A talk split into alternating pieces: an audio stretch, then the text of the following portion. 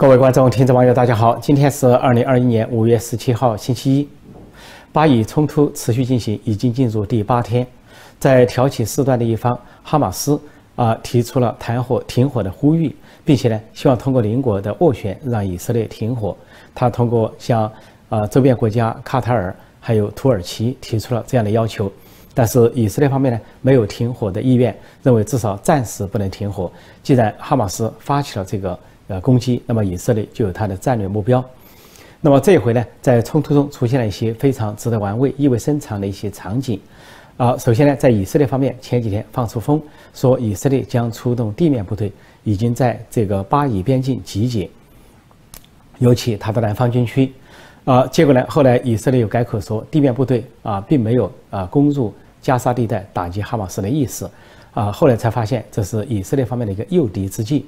因为一旦以色列地面部队准备出击，那么哈马斯的武装组织、武装人员就会藏到地下隧道。他们挖了很多的地下隧道。自从他们在2007年控制了加沙地带以来，挖了至少三个主要的隧道，呃，还有更多的分支，几十条分支。原先是跟埃及接壤的边境有很多地道，那么现在跟以色列接壤的边境有很多地下隧道，而且有些隧道呢直通以色列境内。这在过去一些年，哈马斯武装人员、恐怖分子袭击以色列啊提供了方便之途。他们通过这个地道突然出现，绑架以色列的士兵，有个士兵被绑架了五年，呃，最后呢，以色列通过外交斡旋才把这个士兵救了回来。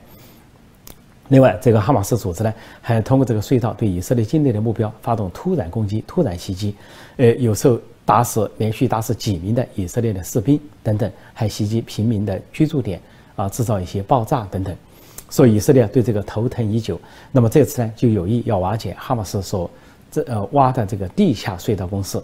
所以以色列就用了一计，说以色列出动地面部队，结果哈马斯这些军队就急忙躲到地下室，躲到地下隧道。啊，地下隧道据说是虽然遍布很广，呃呃，但是呢，说是啊高度不够，很多这些哈马斯的武装人员却直不起腰，而且在里面汗流浃背。结果以色列啊早有准备，早就有侦查，因此就发动了密集的攻击，用几百枚的钻地式的导弹攻击哈马斯所挖的地下隧道，这个哈马斯造成了重创，尤其给哈马斯的指挥人员、军事指挥机构造成沉重打击，因为一旦说。地面部队出动，地下攻势启动。那么，首先钻到地下室的是哈马斯的指挥官，说现在大批的指挥官被炸死，有的说呃著名的指挥官，有名的或者说是排前列的指挥官有十几名，有的说呃几十名，甚至说高达百名的各级哈马斯的指挥官被消灭。最有名的一个人叫做哈比德，他是圣城旅的指挥官。在过去十五年，对以色列犯下了种种的恐怖主义攻击，他在背后是指挥、总指挥或者是幕后主使。那么这一回呢，呃，他的车辆行走在街道上的时候，加沙街道上被以色列一种导弹精确命中。这个导弹呢叫刀片导弹，精准到什么程度呢？不仅只炸这个车，不炸行人路人，而且呢精准到那个司机只受了轻伤，司机额头上流了点流了一点血走出来，但是坐在他旁边。这个指挥官圣城旅的指挥官哈比德被炸成了肉酱，因为刀片这个导弹呢，就是精准的啊切割这个人。这是以色列自制的精准的啊武器导弹攻击。那么以色列方面这一类的打击，就是精准武器的打击、斩首行动，还有对地下工事、地下隧道的全方位的攻击，对哈马斯来说可以说是心胆破碎，完全是瓦解了他们的信心。这就是哈马斯战斗了三天就呼吁停火的原因。哈马斯继续用火箭攻击以色列境内的目标，但是火箭数越来越少。开始说发发射两千枚，后来一千多枚，后来降低到数百枚，后来这两天每天只有六十多枚。而哈马斯所发射的火箭弹大多数都被以色列所拦下。就以色列前两天我讲到有个铁穹系统啊防空系统，这个系统不仅能够拦下火箭弹。拦下导弹还能够拦下导弹，所以拦下哈马斯的火箭弹对以色列来说不在话下。这个精确度已经从二零一四年的百分之五十的拦截率上升到现在二零二一年百分之九十以上的拦截率。在这样的情况下，哈马斯既不能进攻，也不能防守，啊，进攻无力，啊，火箭弹越来越少，而被以色列所拦截，防守呢又挡不住啊以色列的这些精准导弹的打击，还有战斗机、无人机的打击，所以哈马斯完全处于被动挨打的局面，而且丧失了大批的军事指挥官。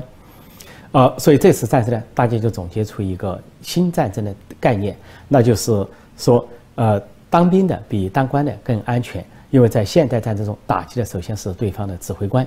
就像刚才那个哈比德被炸死之后，连他的司机都只是受了轻伤而已，所以这就联想了为什么中共一看到美国政府提出，尤其川普政府时代啊，那个蓬佩奥前国务卿所提出要区分中共跟中国人民，区分啊中国共产党跟中国人民。或者说区分中共的领导人跟中国人民的时候，中国方面非常的惊恐，所以不断的在党媒党报上说说这是呃试图分化瓦解，或者说挑拨离间中共跟中国人民的关系。那么说到那里呢，当时中国的外交部发言人呃赵立坚还有个著名的话，说任何挑拨中共跟中国人民的关系都是徒劳的，还说中国人民是中国共产党的铜墙铁壁。结果网民中国网民就说话了。说赵立坚不会反过来说，赵立坚不会说中国共产党是中国人民的铜墙铁壁，他只会说中国人民是中国共产党的铜墙铁壁。因为战争一开，中国共产党想的是让人民啊在前面，让这些平民子弟在前面给他们当子当子弹、当炮弹、当导弹，而他们呢就准备卷款逃亡，所谓末日计划、最后计划，当官的、党员的捞得盆满钵满。啊，早就把家属子女啊转移到海外，尤其转移到西方。所以战争一响，那他们来说是黄金万两，就是黄金的撤退。所以，所以中国网民就说，如果这个赵立坚或者中共领导人能够改口说成是啊。中国共产党是中国人民的铜墙铁壁，那就还算有一点骨气和底气。按习近平对《文史哲》杂志说的话，说做人要有点骨气和底气，要有中国人的骨气和底气。习近平说这个话的时候，意思就是，啊，以他家族为例，其他人都到了，都移民到了国外，就他一个人在国内当裸官，而且是党和国家最高领导人。其他人像他的。一个姐姐，一个弟弟都是澳大利亚的国籍，另一个姐姐是加拿大的国籍，啊，什么子女啊、旁系啊，都是在外国的国籍。而习近平在国内当裸官，一旦有遇到危险，还有个退路，退向加拿大，退向澳大利亚，还有什么沉船计划、末日计划等等。所以，习近平的意思就是说，做人要有骨气和底气，要有中国人的骨气和底气。意思就是，指的是普通子弟、普通平民，你们要守住、守住这片土地。给共产党当铜墙铁壁，而我们就准备当溜子好人物。而习近平所说的“我们中国人的底气和骨气”，意思就是说，我的姐姐弟弟都不做中国人，我一个人留在这里做中国人，或者说暂时做中国人，这就是我习近平的底气和骨气。但是现代战争的游戏正在发生改变，一旦中美开战，或者是台海爆发战争，显然中国人民比中国共产党更安全，啊，中国的士兵比中国的那些军官、军人更安全，啊，或者说呃中下层的这些啊中国的军人或者是普通百姓或者官员比上层的领导人更安全，因为未来的战争极可能是一场斩首战争。在朝鲜半岛也是如此。啊，美韩联合军演有多次联合军演，其中一个项目就是斩首行动，针对金正恩和金正身边的这些高官的斩首行动，就最大程度的减少北朝鲜人民的呃死伤，而最大可能的去创造北朝鲜高层的死伤，尤其是最高领导人金正恩。美韩联军这个演习项目的意思很清楚，那就是一旦未来在朝鲜半岛有新的战争爆发，美韩联军的主要指向就是金正恩，直取金正恩的人头。因为按照中国古诗所说的“射人先射马，擒贼先擒王”，一旦把这个战争贩子、战争的头目啊、战争的元凶所消灭，那就是化腐朽为神奇，化战争为和平，在须臾之间，不会像过去那样。战争旷日持久，在人民之间进行搏杀厮杀。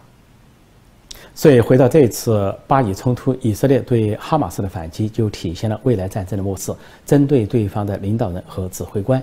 那么，这一场巴以冲突、巴以战争还出现了很多的情景，其中一个情景就是在哈马斯方面，啊，巴勒斯坦人方面有一个男子把儿童推到以色列军队前面，啊，他举着自己举着一个旗子，可能是阿拉伯方面的旗子。啊，然后叫这个儿童也举这个旗子走向以色列士兵，然后他就高喊叫以色列士兵，你杀死他，杀死他，杀死他。也就是说，你杀死他，那你就是杀死儿童，那么你就是可以说罪名滔天，或者是骂名天下。那巴勒斯坦人更可以激起仇恨来反击。结果呢，那个场景是，他把这个儿童推着往前走，啊，儿童成了他的挡箭牌。儿童走到这个以色列军队前面，以色列的士兵根本就无意啊，说是按他的要求射杀这个儿童，而是呢跟这个儿童友好的握手啊。这个儿童呢是完全不知道，也跟这个以色列的士兵似乎碰了一下手。所以这个场景显示啊，哈马斯这边完全没有人性人道，把儿童当成武器、当箭、当成挡箭牌往前推。但是呢，以色列士兵并没有去上当，也并没有被挑起情绪，是。对儿童就是对儿童，儿童是天真无邪的，他们没有什么罪恶。人之初，性本善，他们本身就是善的。所以以色列士兵所表现出这种豁达、这种友好，反而凸显了这个巴勒斯坦人可能是哈马斯分子的这种罪恶，或者是，或者是下作无底线。另一个场景就是，呃，哈马斯在加沙城内呢，说是为了激起国际社会对停火的关注，那么就有一些。呃，阿拉伯的男子啊，就是巴勒斯坦人或者哈马斯分子，就抬尸游行，啊，其中就抬着一个担架，上面有一个白布啊，蒙着说是尸体，然后在街上抬着，一路喊口号，啊，吸引人们的注意，表示这个死伤严重，要求以色列停火，啊，但是有趣的是，当警报声响起了，说以色列的这个攻击要到到达的时候，这些抬担架的呃这些呃哈马斯分子突然放下担架就跑，把这个担架放在地上，四散奔命。顿时做鸟兽散。不过更有趣的一幕就出现了：当这些啊哈马斯分子都分别做鸟兽散之后，这个白布啊蒙着的这个尸体突然复活了。他一个男子掀开白布啊坐了起来，然后又站了起来，然后就奔跑啊跑向街道旁边。那么显然这个是一个假的，就。并不是尸体，是一个活人半装的尸体，是为了博得国际社会的同情。那么他看到大家把他扔掉了，他不能被活活的炸死啊，所以他干脆不演戏了，把白布一掀，自己给站起来跑了，逃命要紧。在中国方面，党媒党报假装对巴以冲突做了一些报道，但是却掩饰不住幸灾乐祸的口气，有些标题甚至是这样写的：说呃巴以冲突还有缅甸的政局。让美国无法分心，无法分心去对付中国，也就是中共、共产中国。意思就是说，巴以冲突会转移美国的注意力，还有缅甸的政局、缅甸的军方政变也会转移美国的注意力。所以在这样的情况下，中共显然是希望中东重新燃起战火。中国方面甚至表示说，他要派出外交人员、外交团队去斡旋巴以冲突。那么很多中东人说，啊，中共这个做法是黄鼠狼给鸡拜年，不安好心，因为就跟俄罗斯一样。俄罗斯所谓的斡旋，就是俄罗斯要在中东部署它的利益。其实这么多年来，虽然俄罗斯扬言要在中东进行斡旋或者是协调，基本上中东国家都不相信俄罗斯，不相信俄罗斯。那么再换到中共的话，我想中东国家那对中共可以说是零信任，比俄罗斯的信誉还要差，甚至是负数。所以，当中共提出所谓派出外交团队要去斡旋巴以冲突，在中东来说，恐怕是一个笑不起来的笑话，因为这些国家极可能根本就不理睬中共，要么就是冷淡对待啊，应付一下；而中国呢，有可能去做样子、走过场，在中国国内做一个宣传，表示自己也是一个大国，一个超级大国，现在还有派头去斡旋所谓地区冲突。总的说来，纵观世界，在一战、二战和冷战之后，美国是维护世界和平、世界秩序的主要力量，是领头羊，是领导者，啊，是世界的领袖。所以，世界上的冲突啊，不管是在发生在欧洲，还是亚洲，还是在其他州，哪怕是发生在中东，中东地区说有很多的阿拉伯国家仇美，或者是一些极端的穆斯林仇美，这样的情况下，他们仍然需要美国的斡旋，尤其巴以之间都需要美国的斡旋。很简单。中共如果是去恶险的话，他兜售的是专制腐败啊、独裁暴力这一套；但是美国去斡旋的话，那输出的是民主、自由、和平、仁爱。仅仅是这种截然不同的价值观和意识形态，美国就足以在地缘政治中彻底的击倒中共。好，今天我就暂时讲到这里，谢谢大家收看收听，再见。